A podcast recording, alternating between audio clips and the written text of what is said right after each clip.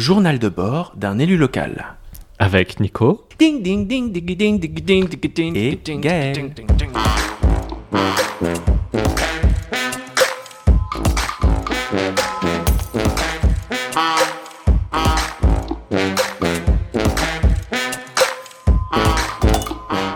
Bonjour Nicolas Je l'attendais pas.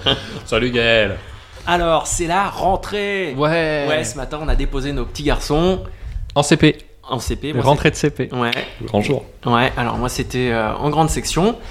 Et euh, donc, euh, qui dit rentrée dit reprise des podcasts. Alors, Bonne on a, résolution. bonne résolution. On n'a pas pu, on avait prévu de faire des podcasts pour cet été, mais euh, t'avais, plus de voix avant la fin des vacances, tu t'en souviens? Ouais, ouais, oui. J'ai eu une sorte d'extinction de voix. Donc il était temps de prendre du repos. Est-ce que t'as pris du repos? Ouais, je me suis, je me suis bien reposé. Je suis allé randonner euh, dans le massif des Bauges. Ouais. Et puis passer du temps avec euh, mes copains, ma famille, mes enfants. Et C'est voilà. vrai. Oui, parce qu'on a euh, des copains, puis on a passé un peu de temps ensemble, on est allé au château. T'es Hmm. venu voir aussi mon exposition à Tavers. C'est vrai, c'est vrai. Oui, l'exposition qui continue jusqu'au 19 septembre. Ah, mais c'est marrant que tu le dises. Mais t'as. Voilà. Quel, quel Ah, heureux hasard. Quel heureux hasard, non que Je parle comme ça. Voilà, que... C'est super. Oui, Mm. très, très, ouais, enfin, c'est ce que, ce que les gens disent. non, mais euh, à, visiter donc sur cette petite ville entre Orléans et Blois. Et donc, euh, qu'est-ce que tu peux nous dire sur, euh, sur ton été? Ça m'a permis de déconnecter, euh, de lâcher un petit peu ma boîte mail et mon portable Ouais, et de, de lire. Ah aussi, c'était bien. Ouais, Voilà, J'ai lu plein de bouquins. euh, ça m'a permis. Quelque part, c'est une manière de, de continuer de réfléchir, mais en prenant plus de recul, en étant moins dans l'immédiateté tout le temps. Donc, j'ai lu le, la bio d'Obama, qui était très très intéressante sur euh, voilà comment il est arrivé au pouvoir, euh, sur sa une campagne. autobiographie, hein. C'est une autobiographie. Ouais. Et puis sur, euh, ce qui est drôle, c'est qu'il y a toute une partie où il parle de ses décisions sur le l'envoi de soldats en Afghanistan. Et à la rentrée des vacances, il s'est passé ce qui s'est passé, et tu te dis que 30 milliards investis pour en arriver là. Mais en même temps, euh, bon, c'était assez intéressant, c'était intéressant de, voilà, de, de lire cet éclairage. Ouais, d'avoir ce reflet-là par rapport à, à Puis l'actualité. Comment, voilà, comment à un moment donné, un président noir se retrouve président des États-Unis. euh, c'est grand, un, intér- voilà, c'est un, un témoignage intéressant à lire. Derrière, j'ai lu une dystopie euh, de Philippe Cadic sur euh, le maître du haut château, qui imagine la société si euh, l'Allemagne nazie avait gagné la guerre. C'était très très intéressant. Et puis j'ai lu, euh, et je suis en train de finir, la bio de Nelson Mandela, un autre, euh, une autre histoire de changement politique sous l'apartheid à un moment où tu as l'impression que c'est tellement pas faisable, qu'ils en sont tellement loin avec presque aucun droit, des passes, Ouais. des systèmes de passes pour avoir droit à des choses. et, voilà. Et voilà, et finalement ils ont réussi. Alors je me dis euh, peut-être que la, la révolution écologique nécessaire, on, on y arrivera et que ça donnera quelque chose de positif, parce qu'à la fin, malgré tout, son élection, c'était c'était le retour de la démocratie, le retour de l'entente entre les peuples. Ça t'a évoqué Voilà, euh, ça des grands évoqué ça. changements, Des de- grands de- changements. Ouais, dans, dans la société. Voilà, euh, et, que- et comment ça se construit sur.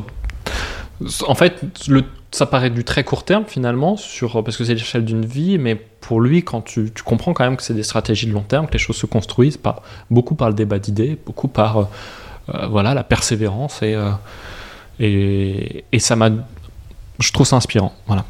Ok. Et euh, alors, tu as fait aussi partie des. Enfin, tu es, allé aux journées d'été, dont on parlera tout à l'heure. Enfin, Ouais. non, dans un autre épisode, pardon.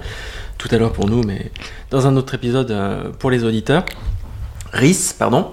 Et euh, les auditeurs RIS, c'est le. Oui, je- Ouais, la façon dont je contracte auditeurs et auditrices. Vous- avez euh, pas chômé non plus euh, au niveau des, des écolos euh, de ELV, puisque euh, vous avez euh, signé, co-signé euh, Des communiqués de presse. des communiqués de presse. Ouais. Euh, Est-ce que tu veux bien nous parler un petit peu de ça, s'il te plaît?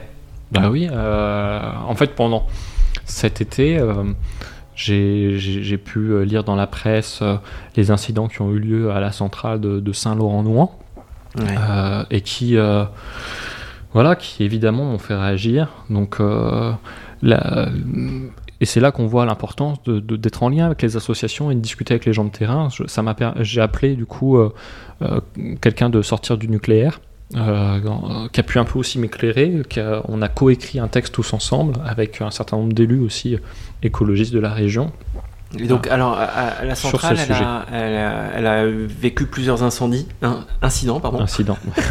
oui, Et en fait, ce qui est fou, c'est qu'à chaque fois, on est prévenu euh, des semaines, voire des mois plus tard. Euh, ça fait euh, que l'autorité de sûreté nucléaire et un certain nombre d'organismes alertent sur le manque de rigueur dans la gestion de cette centrale, sans que rien ne soit fait. On a des centrales qui fonctionnent de plus en plus avec des intérimaires. Euh, ce qui veut dire une perte de, connaissances et de, bonne gestion euh, des centrales. Oui, comme j'ai déjà fait un bref retour sur la question du nucléaire, pour corriger un petit point suite euh, à un commentaire que m'a fait à juste titre Didier Narbet-Buru de sortir du nucléaire. Je dis que la centrale emploie de plus en plus d'intérimaires c'est euh, pas tout à fait ça. Euh, donc il y a bien un, projet de transférer la gestion d'une partie des agents permanents d'EDF à une filiale qui serait sous-traitante, donc une sorte d'externalisation où on perdrait en qualité euh, de, suivi du nucléaire. Donc ça c'est le premier problème. Et après, le nucléaire a recours depuis toujours à un important volant de main-d'œuvre sous-traitante pour accomplir les, tâches les plus dangereuses ou les plus exposées. Euh, pour limiter euh, l'intervention euh, où on est soumis à la radiation ambiante.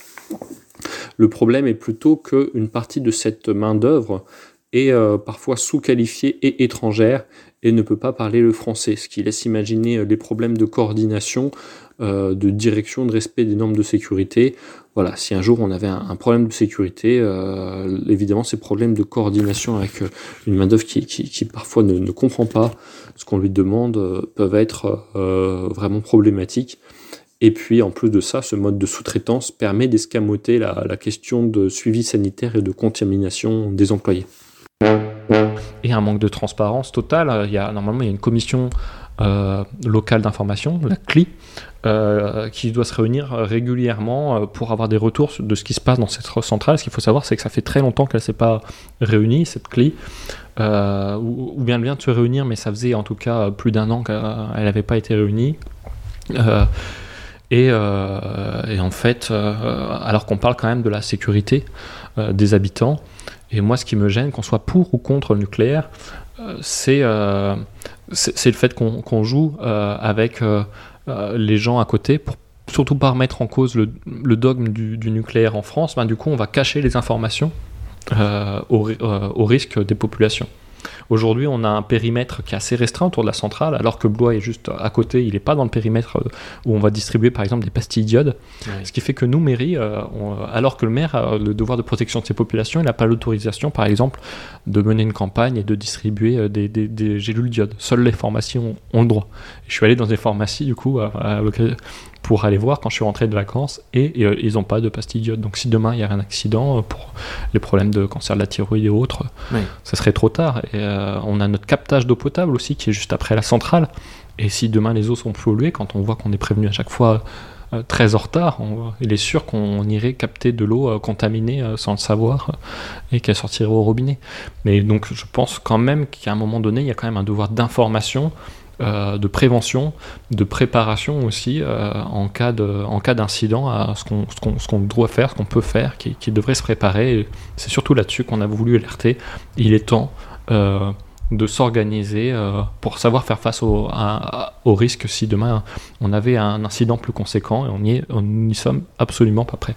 D'accord. donc le communiqué, c'est vous qui l'avez rédigé. Oui. Euh, et du coup, il a été co-signé, il me semble, par. Et, on l'a co-signé, donc l'ensemble des élus et sortir du nucléaire. Et j'ai envoyé un message à Marc Gricourt pour lui proposer de le signer avec nous, parce qu'en tant que maire de Blois, sa, sa parole porte quand même. Et il n'a pas hésité, je dois dire qu'il n'a pas hésité à le co-signer euh, en me disant que c'était un, vote de, conviction et euh, je l'en remercie. Je, je, je, pense que voilà, sur des grands sujets comme ça, il faut aussi savoir sortir des clivages politiques pour porter ces paroles ensemble. Voilà, donc c'est une très bonne chose et je suis très content qu'il l'ait co-signé. Oui, il y a eu un beau retentissement euh, du coup de votre euh, de, de, de, ce communiqué. et ça c'est chouette parce que vraiment c'est affolant ce qui se passe à. Donc celui-là, je, l'écrivais, euh, je l'ai écrit, je l'ai coécrit pendant les pendant les journées d'été. Ouais. Voilà. Et, et celui que j'ai plutôt écrit pendant les vacances en était un sur les questions de Oui, voilà, pollution euh, lumineuse. Oui, voilà. Là encore, hein, l'importance de travailler avec des associations. euh, j'ai pu coécrire avec euh, l'ANPCN, l'Association nationale pour la protection des ciels étoilés. Voilà, parce qu'à chaque fois qu'on s'appuie sur une association, l'avantage c'est qu'ils connaissent très bien la loi, ils connaissent très bien les législations, ils peuvent nous alerter.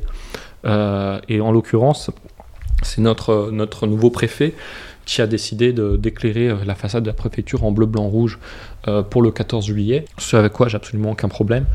Ce qui est gênant, c'est qu'il a décidé de, laisser cet éclairage tous les soirs, toutes les nuits, toute l'année. Euh, et ça, pour le coup, c'est interdit. Et ça a un impact assez important sur la biodiversité.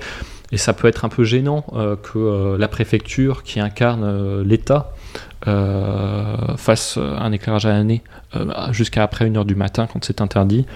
Euh, parce que nous, justement, à l'inverse, on essaie de sensibiliser les gens à l'importance de l'éclairage de l'extinction nocturne sur les heures creuses où il y a vraiment personne, tu vois, entre 1h et 4h du matin, il n'y a personne dans la rue. Et, euh, et c'est important de, de pouvoir éteindre. Et pourquoi c'est important? C'est important parce qu'en fait, euh, alors euh, déjà pour les questions de chute de biodiversité, on a une énorme chute de biodiversité et on a un très grand nombre d'espèces qui ont besoin pour euh, pas être perturbées dans leur cycle de reproduction, euh, dans leur déplacement, euh, d'avoir euh, du noir la nuit. Les lucioles, par exemple, si elles n'ont pas un noir absolu, elles peuvent pas vivre et on a une chute de nombre de lucioles, mais on a aussi les chauves-souris qui pour la plupart sont protégées, qui sont très perturbées. On a voilà un certain nombre d'espèces et en fait, dit comme ça, ça peut sembler anodin, mais il y a la moitié des activités humaines qui, re- qui reposent sur la biodiversité. Et si demain on n'a plus de biodiversité, on a énormément de nos activités aussi qui, qui s'écrouleraient. Aujourd'hui, ces, euh, ces façades, elles sont éclairées en bleu, blanc, rouge. Et nous, ce qu'on a proposé, c'est pas de, de dire non, on est contre l'éclairage. Ce qu'on a proposé, c'est de dire euh, éclairons-les euh, jusqu'à une heure, donc jusqu'à minuit, euh, tant qu'il y a du monde dehors, et puis éclairons-les uniquement pour les, grandes fêtes nationales. Donc oui, le 14 juillet, pourquoi pas le, jour de l'armistice, par exemple, ou, à des grandes dates comme ça, pour l'appel du général de Gaulle. et, et comme ça, en plus, ça, ça marque beaucoup plus ces dates, et je pense qu'on le voit beaucoup plus, et on est beaucoup moins impactant. On respecte la législation. On a quand même eu des avancées. hein, euh, et on a, ils, vont débrayer, ils ont débrayé les éclairages sur les parties administratives en nous disant qu'en fait ils avaient le droit d'éclairer parce que c'était des parties habitées. Donc maintenant seule la façade.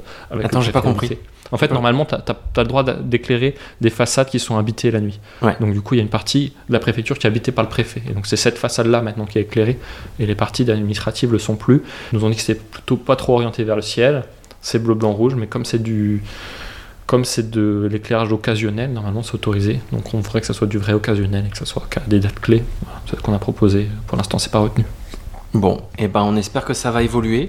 Euh, on va terminer cet épisode euh, sur euh, l'été Ok. et, et du coup on va on va reprendre d'autres épisodes pour nous parler un petit peu des tu vas nous parler un peu des journées d'été des écologistes et, et ben merci beaucoup À bientôt. à bientôt